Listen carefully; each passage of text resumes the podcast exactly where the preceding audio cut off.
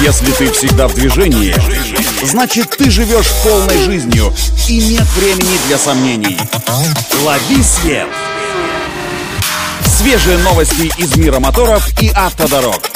Программа «Ксенон». Только вперед! Это автоновости для тех, кто всегда в движении. С вами Александр Барский. Стартуем. Власти Греции планируют уже к 2023 году начать планомерный отказ от автомобилей с двигателем внутреннего сгорания в пользу электрокаров. Таким образом, с 2030 года продажа легковых авто с бензиновыми и дизельными моторами может быть и вовсе запрещена. Такие меры должны помочь стране достичь полной климатической нейтральности экономики. Столь жесткие шаги предусмотрены законодательством Греции о климате, который вынесен на общественное обсуждение до конца декабря текущего года. Согласно ему, Греция постепенно перейдет к зеленой энергетике и существенно сократит выбросы парниковых газов.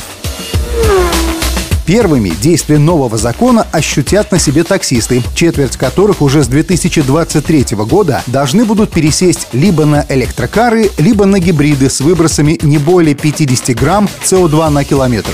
А с 2030 года все новые такси в Греции должны будут иметь нулевые показатели по выбросам. Вот так вот. Чтобы поощрить отказ водителей от автомобилей с двигателями внутреннего сгорания в пользу электромобилей, власти Греции еще с прошлого года предлагают потенциальным покупателям зеленых авто пониженные налоги, субсидии и бесплатные парковочные места во всех городах страны.